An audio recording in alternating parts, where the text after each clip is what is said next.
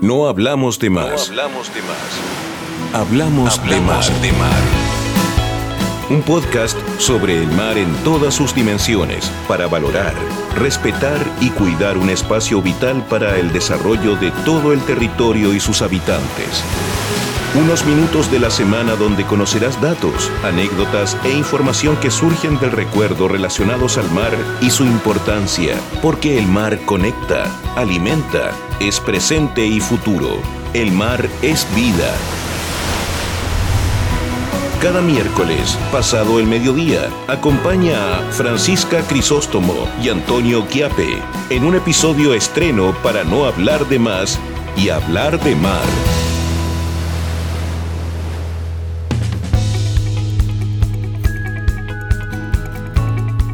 Todos y todas quienes nos escuchan en este sexto capítulo de No hablamos de más, hablamos de mar. ¿Cómo estás, mi querido Tonino? Muy bien, ya repuesto eh, de esta tremenda ola de calor, gigantesca ola de calor, y también ya pensando en los proyectos y planes que tenemos para este año 2022. Y de eso, dentro de eso, eh, estamos el uh, dar siempre eh, la información los datos que son tan útiles y que son tan buenos de comentar y al mismo tiempo también ir agregando otros que son un poquito más divertidos y que los van a escuchar en la parte final del programa. Sí, nosotros felices de pasarlo súper bien cada semana, nos conectamos con el Tonino, armamos este programa, eh, yo aprendo mucho de mi compañero aquí presente y se lo agradezco, así que para mí, con todas las pilas de este 2022, vamos que se puede en este nuevo programa de No hablamos de más, hablamos de más. Y para empezar, ¿sabían ustedes que Chile cuenta con un centro de control naval de tráfico marítimo hace 32 años? Fue creado un 2 de enero de 1990, el CENCONATRAM, así se, se, se, dice por sus siglas, ¿no? Se encarga de monitorear y coordinar la protección de las actividades marítimas comerciales. Es un organismo dependiente de la Dirección de Seguridad y Operaciones Marítimas de la Armada de Chile y su misión es evitar vulneraciones a la seguridad, proteger las naves mercantes y de pesca tanto nacionales como es como extranjeras. Mira, esta iniciativa en realidad es un acuerdo que surgió eh, como consecuencia de la Segunda Guerra Mundial y es un acuerdo entre todas las Armadas de América a fin de brindar una protección global, hemisférica, un bloque ante eh, eventuales tensiones que podrían producirse durante la Segunda, eh, perdón, después de la Segunda Guerra Mundial, durante la Guerra Fría. Esto con el paso de los años y la irrupción de otro tipo de amenazas multidimensionales como el terrorismo, la inmigración ilegal, la piratería, la pesca ilegal y el tráfico de drogas, entre muchas otras, eh, fortalece aún más la misión del CNTM, que es otra forma como denominan a este centro, y cobra más vida y vigencia. Finalmente, no puedo no mencionar que desde el año 2012 este organismo chileno, administrado por la Armada de Chile, ha prestado asesoría técnica a las Armadas de México, Ecuador y El Salvador. Todo esto para entonces dar, brindar seguridad y protección a eh, la industria mercante que eh, se, se, produce en nuestro mar. Y obviamente ahí hay decenas de actividades ligadas al, al, al tema, hay decenas de actividades ligadas eso también tiene que regula para que la gente también conozca esto, las comillas carreteras por donde tienen que ir los barcos. Eh, los barcos no van de un lugar a otro por donde quieren, tienen que ir por un lugar especial, eh, donde hay monitoreo y hay un montón de situaciones y estas instituciones las ven a nivel eh, continental, de, de, manera que haya un orden y que también haya una organización que siempre es tan útil, en especial en el momento de alguna emergencia. Bueno, en 1872 se dispone la construcción de los blindados Valparaíso Santiago, aunque Chile en ese momento no era un país rico, en esos momentos se endeuda para eh, buscar tener mayor presencia en el mar de Chile. Pensemos que los grandes recursos de Chile vienen después de la Guerra del Pacífico, cuando, producto de eh, ese conflicto bélico, nosotros nos quedamos con lo que es el, actualmente el salitre. Los nombres de ambos navíos cambian al poco tiempo después, siendo rebautizados como el almirante eh, Blanco Encalada y almirante Cochrane. Importantísimo entonces, siempre pensando, siempre pensando en eh, mantener la presencia en el mar se encarga, porque antes la forma de vivir era esa, con um, una actitud un poco más decidida sobre el mar. Hoy son otros los parámetros que mandan, es siempre más la integración comercial, la vigilancia, pero en ese tiempo, si había que ser recios en el mar, había que tener blindados. Oye, y haciendo honor a uno de los nombres y hombres más importantes de la ciencia a nivel mundial, el 8 de enero de 1942 nació el físico, teórico y divulgador científico Stephen Hawking. Y yo sé que aquí a mi amigo se le pone la piel de gallina, así que te la cedo, Tonino. Vos dale. Mira, la primera cosa que les vamos a pedir, vayan al Instagram. Ahí está probablemente lo que es la mejor foto de trabajo mía que tengo en la historia de mi trabajo. Estábamos en la Antártica, en el que era en la base del presidente Eduardo Frei eh, Montalva, que antes se llamaba Teniente March, en un viaje que hicimos cuando este hombre viene a Chile por primera vez. La historia es muy sencilla. Eh, se le pide que venga a Chile y él lo confirmaba. Y cuando se le dice que se va a hacer una reunión de científicos de distintas partes del mundo, muchos amigos de él, de Stephen Hawking, en la Antártida, el hombre confirma creo que en 48 horas. El hombre viene a Chile y cuando en mi canal, donde yo trabajaba en ese momento, ¿para qué vamos a decir en qué canal era? Se dice, oye, em, viene el, el astrofísico Stephen Hawking a Chile, ¿quién lo quiere seguir? No habló nadie. Estamos hablando del año 97. Nadie lo conocía. Yo lo ubicaba porque leí su libro La teoría del Big Bang. Nadie levantó la mano para ir porque nadie lo ubicaba. Y en ese momento de desesperación el editor dice, oye, hay un viaje a la Antártica. Dice, por favor, ¿quién va a ir? Nadie quiso ir porque nadie quería saber mucho más del tema y no querían informarse. Pues lo que ocurre, yo voy, hablo, digo, yo leí el libro, ya, te fuiste, me dijeron. Y dentro de eso estuvimos eh, en varias situaciones muy divertidas, porque aunque no lo crean, ese hombre estaba pletórico de vida. Tú lo mirabas a los ojos y te dabas cuenta que ese hombre le fluía la vida y la energía por la mirada. Él no se podía mover, eso lo sabemos todos. Con un dedo manejaba eh, un cursor para mover la silla de rueda y con el otro un, joystick. Y en el otro dos cursores para ir componiendo palabras en un eh, teclado de computador que iba seleccionando las distintas palabras en inglés. Yo tuve la suerte de ir a la Antártica con él. Eh, él habló sobre su libro que en ese momento, por dicho por sus propias palabras, fuera, estaba muy contento por eso Está muy alegre porque su libro había sido vendido más que el libro de sexo de Madonna que estaba en ese momento de moda. Y cuando vamos a la Antártica... ¿Y también te lo leíste? El de la Madonna no. el de la Madonna no. Pero lo que nos pasa es lo siguiente, el hombre estaba rodeado por un boato increíble. Nadie decía, no, no lo pueden entrevistar, el hombre está pensando, pero tú lo veías y que tenía ganas de conversar con la gente. Y en ese momento yo estaba con un camarógrafo que era repillo y me dice, no se preocupe, Sosito, con esta misma palabra, no se preocupe, Sosito, que lo vamos a pillar solo y lo vamos a entrevistar.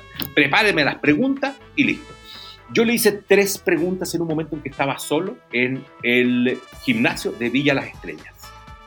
Le hice tres preguntas, dos relacionadas con el viaje y una me di el lujo de preguntarle sobre una duda que tenía del libro. Me di el lujo de preguntarle sobre su libro al astrofísico Stephen Hawking, que es técnicamente quien heredaría o habría heredado la cátedra de Isaac Newton, otro superhombre de la física. Tuve esa suerte eh, y la verdad es que cada vez que yo muestro esa foto, que la verdad es que no hago mucho alarde de ella, eh, la gente me dice realmente es una persona afortunada. Yo no conozco a nadie que le haya sacado un par de entrevistas, solo.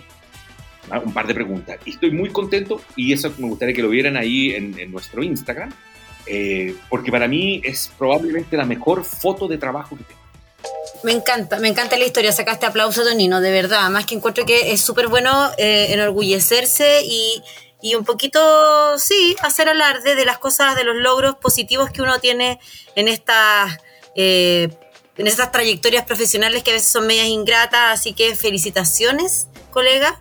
Eh, efectivamente, no cualquiera entrevista a Stephen Hawking. Y mención honrosa a tu foto, que créeme, y sales estupenda ahí con un estilo ochentero. Porque esto, ¿qué año fue? ¿Qué año? ¿Qué? Sitúame. año 97. Y te cuento más, este hombre para venir a Chile traen al mejor piloto de la Fuerza Aérea en ese momento en el aterrizaje y despegue de aviones Hércules en hielo. No sé dónde estaba haciendo un curso, pero lo trajeron.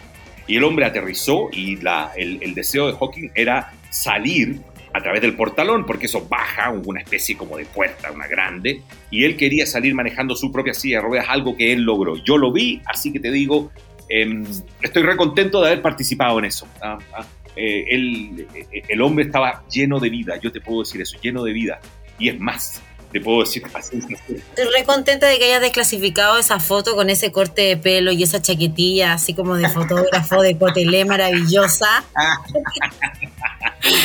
que me, cuando la vi me la mandaste. Fue, fue, mi, fue, mi, fue mi, mi momento feliz del día.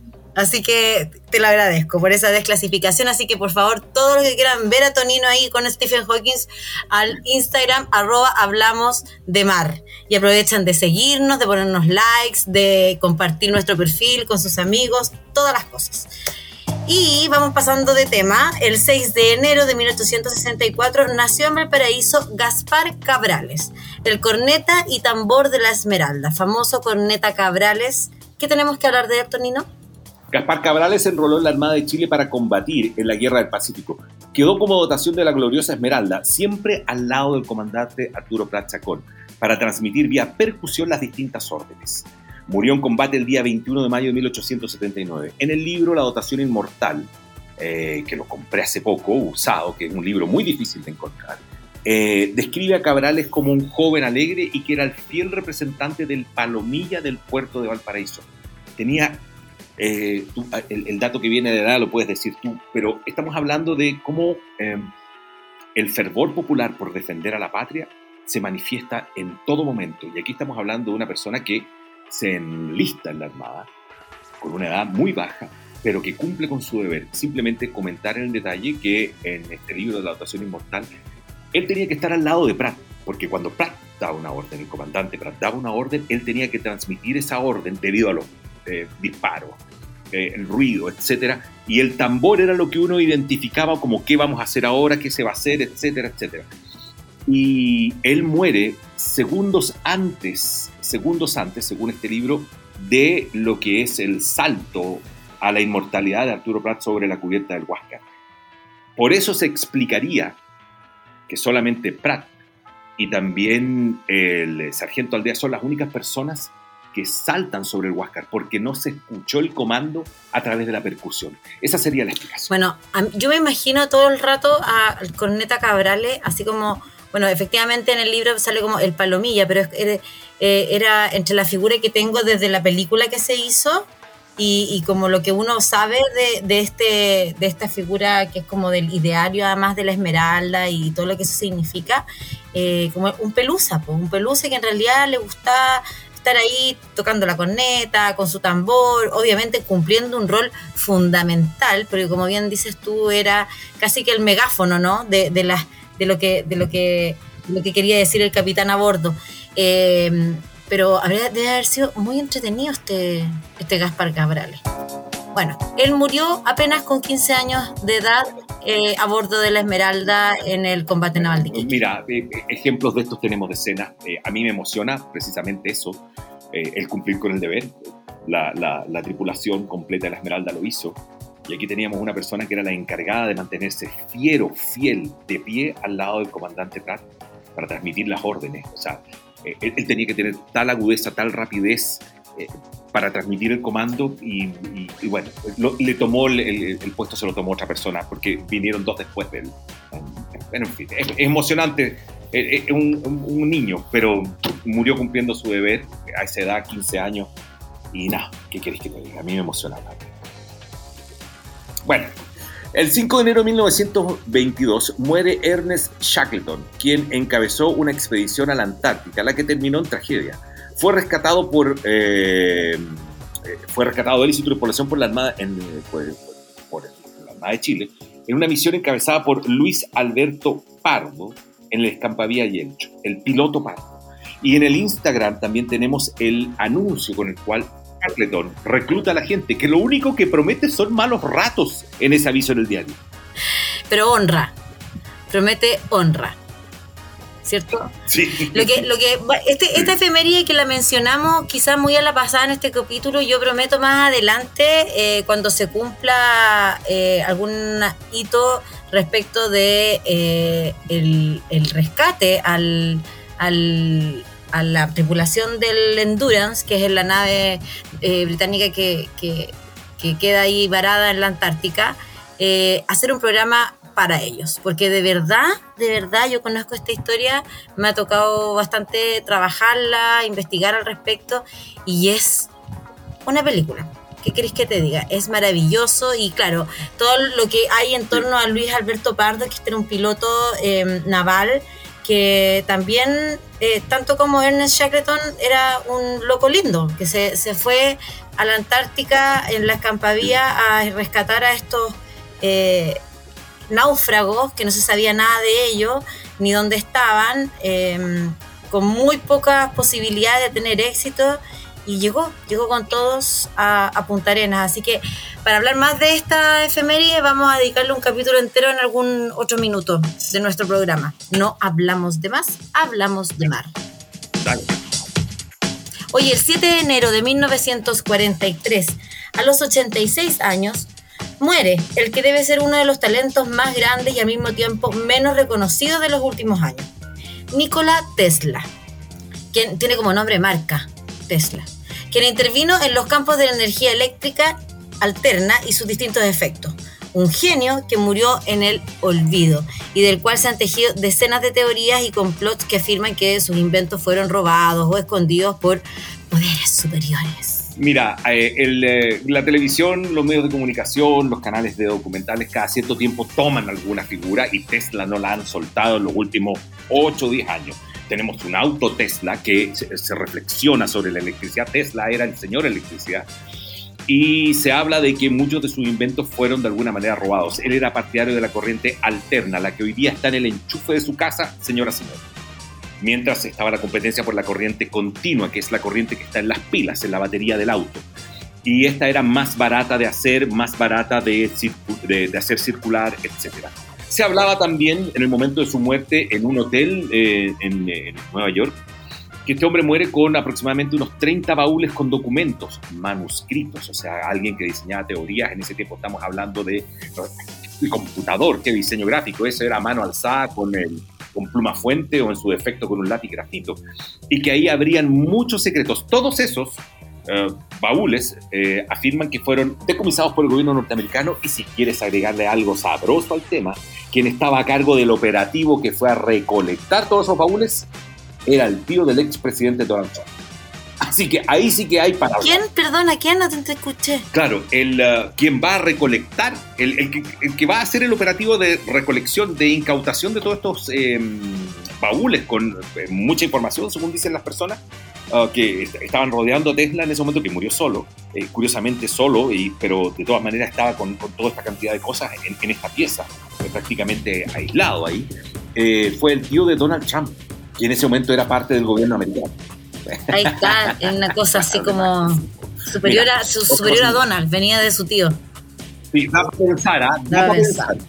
Mira, 7 de enero de 1880, después de permanecer meses prisionero en el pueblo de Tarma, arriban a Valparaíso los oficiales sobrevivientes de la Esmeralda siendo reconocidos oficialmente como héroes. Un 4 de enero de 1958 entró en la atmósfera terrestre y se destruyó lo que fue el primer golpe en la lucha espacial entre la Unión Soviética y los Estados Unidos. Se trata del satélite Sputnik, completó 1.440 órbitas cubriendo una distancia de unos 68 millones de kilómetros. O sea, no soy capaz de ni siquiera dimensionar qué, qué número es ese.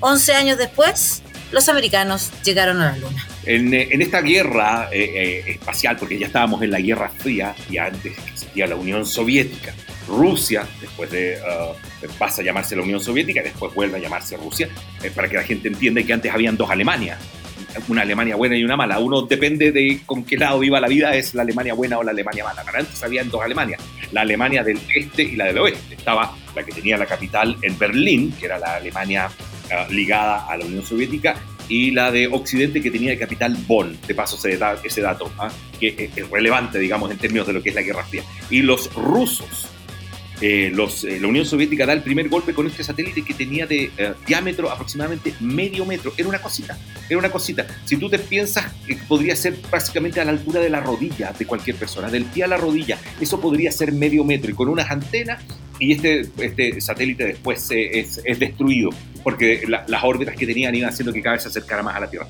Pero el primer golpe lo pega la Unión Soviética en esa pelea. Y ahora una efeméride para sortear este calor. Unas efemérides refrescantes, por favor. Mira, al final estas efemérides que tienen que ver mucho con el mundo popular, como por ejemplo, y mientras, y por cada una de ellas nuestro Master Control podrá sorprendernos con alguna de las canciones alusivas, vamos con la primera de ellas mientras ya escuchamos los primeros acordes. ¿De qué se trata? Vamos, Fran. Vamos, Carlitos Paul González. Ahí, todo, todo, todo este ritmo es tuyo. Hace 45 años sale al aire por primera vez la serie Marco. En un puerto italiano. La historia de un niño que viaja de Italia, parte del puerto de Génova, a Sudamérica a encontrar a su mamá y al final la encuentra y la canción es terrible. ¿Quién no vio Marco los días domingo en la noche? No recuerdo si era por Canal 13 o por Canal 7, pero era para llorar literalmente. Bueno, y si se trata de... La canción es espantosa. Sí, sí, sí, ese No te vayas, mamá. O sea, perdón, la canción, corrijo, la canción es hermosa, pero la letra es terrible. Es un niño que lo pasa muy mal.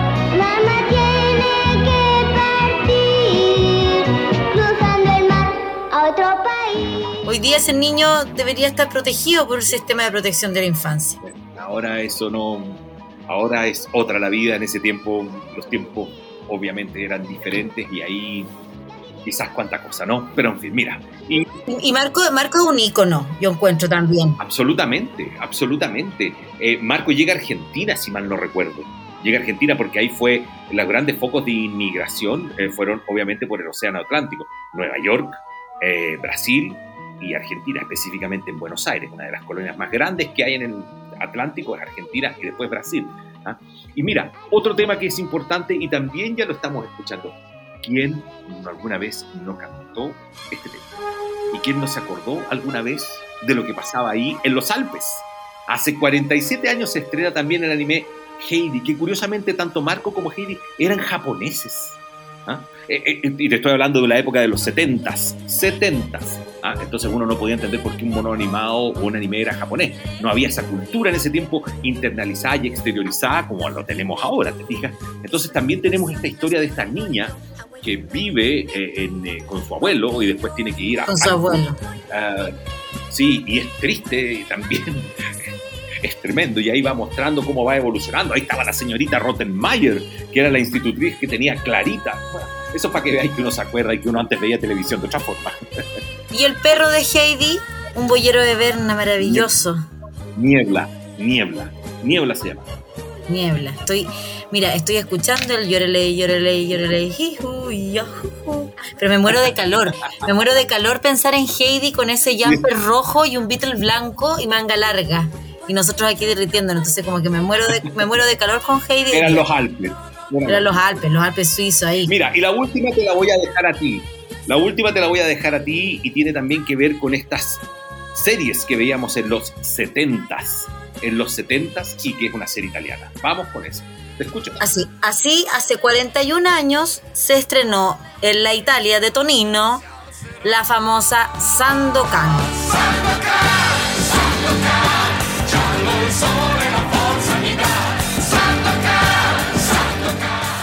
Libro que es eh, maravilloso. Eh, eh, la serie fue protagonizada por Kabir Bedi. Kabir Bedi era en ese momento la estrella top hot que tenía Europa. Eh, el, libro es de Emilio Salgari y habla de mucha revolución y también esto en un contexto de viajes, de barcos, etc.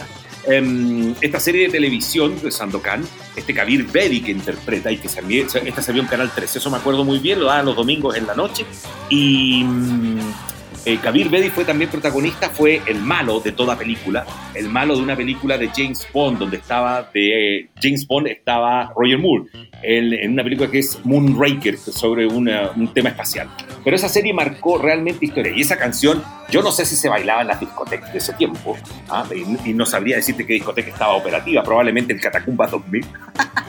y ahí sí que se me cayó el en el centro y también probablemente deben haber estado pensando en fundar la Casa Milá. No, no fui nunca, no fui nunca al Catacumba 2000, pero a la Casa Milá sí fui. A la Casa Milá sí, ya, está bien. Y había un tobogán, en la casa de había un tobogán. Catacumbas 2000, es que los no había ido nunca a esa discoteca ni por el nombre. No, de hecho, era, era, era, era brava. Y te, te paso un dato, tú eres más joven que yo, pero los que fueron a bailar a las brujas o en su defecto a esta discoteca que te acabo de nombrar, que estaba en la, parte alta de Santiago, había un, sí, la casa Mela, había eh, un, lenguaje. Uno siempre salía a bailar y trataba de bailar ahí, sacar a bailar a alguna niña simpática, etc. Y todos sabían, porque estaba parte del lenguaje, que cuando el reflector que había alumbraba esa bola de cristales, significaba que tres canciones más y venían los lentos. Ah, no te puedo creer. Todo un código secreto. Y ese, y ese, era como 20 para la una, porque los tiempos también eran antes. Una hora llega una fiesta a 20 para la una. Pero ahí estaba, se alumbraba esa bola de vidrios, de pedacitos de vidrio, y eso significaba tres canciones y los lentos. Eso nomás, y con eso quedo, pero ya en el anuario de los oldies, absolutamente, porque saberse ese código además no era fácil. No, y con, y con la y con la foto y con la foto con, con Hawkins ahí en la Antártica está, más que claro. Te, desclasificaste, Tonino, este capítulo. Ya, viste que aquí no hablamos de más. Bueno, que le vamos. No hablamos de más, hablamos de cosas de mar y de las desclasificaciones de Tonino. Hoy día probablemente, probablemente, probablemente hoy día yo hablé de más. y tú hablaste de mar. Está bien, está bien, está bien. Está bien, amigo. Oye, y un 12 de enero del 2022, la Fran se va a la piscina. Porque ya, francamente, el calor no, no se puede, ya no se puede con esto, con estas temperaturas. Así que eh, nada, pues ojalá lo hayan pasado muy Les bien. Deseamos lo mejor. Cuiden el agua, cuiden el agua, cuiden el agua. Y ojalá lo haya pasado muy bien.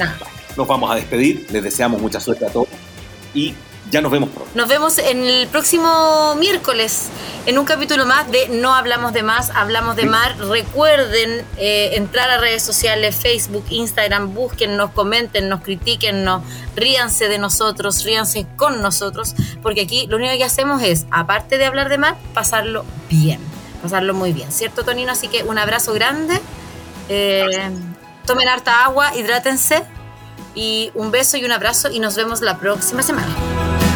Esto fue un episodio de No Hablamos de Más, Hablamos de Mar, en la compañía de Francisca Crisóstomo y Antonio Quiape.